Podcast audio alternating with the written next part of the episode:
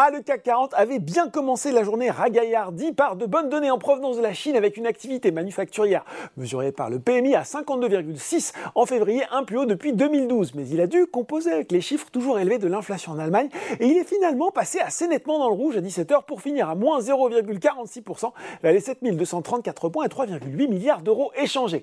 Après un démarrage hésitant, les indices américains aussi ont basculé en territoire négatif avec à 17h45 un Dow Jones en repli de 0,12%, les 32 616 points et un Nasdaq à moins 0,66% vers les 11 380 points. On regarde les valeurs, bien sûr, hausse à Paris, troisième séance consécutive dans le vert pour Eramet qui domine le SBF 120.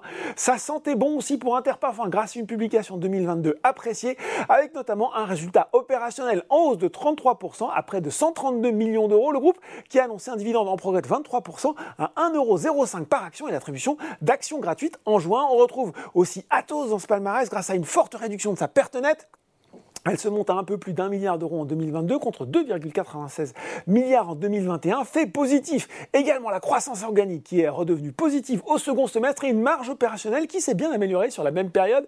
Atos qui souligne avoir réalisé des avancées significatives dans son projet de séparation en bonne voie pour une réalisation au second semestre. Parallèlement, le monde indique que le groupe serait en discussion avec l'homme d'affaires Daniel Kretinsky en vue d'une session de Tech Foundation, l'une des unités issues de la scission programmée du groupe. Sur le CAC 40, c'est Stellantis qui termine la course en tête devant ArcelorMittal. Du côté des baisses, cette fois-ci, eh bien, le soleil n'a pas brillé pour Neoen aujourd'hui et pourtant le producteur d'énergie renouvelable a rempli ce objectif 2022 avec un excédent brut d'exploitation ajusté de 414 millions d'euros en hausse sur un an de 38% et conforme à sa prévision. Neoen qui a également confirmé cet objectif 2025, notamment celui d'un EBE ajusté supérieur à 600 millions, mais c'est visiblement insuffisant pour le marché qui tablait sans doute sur un relèvement de prévision pour un groupe déjà très bien valorisé en bourse.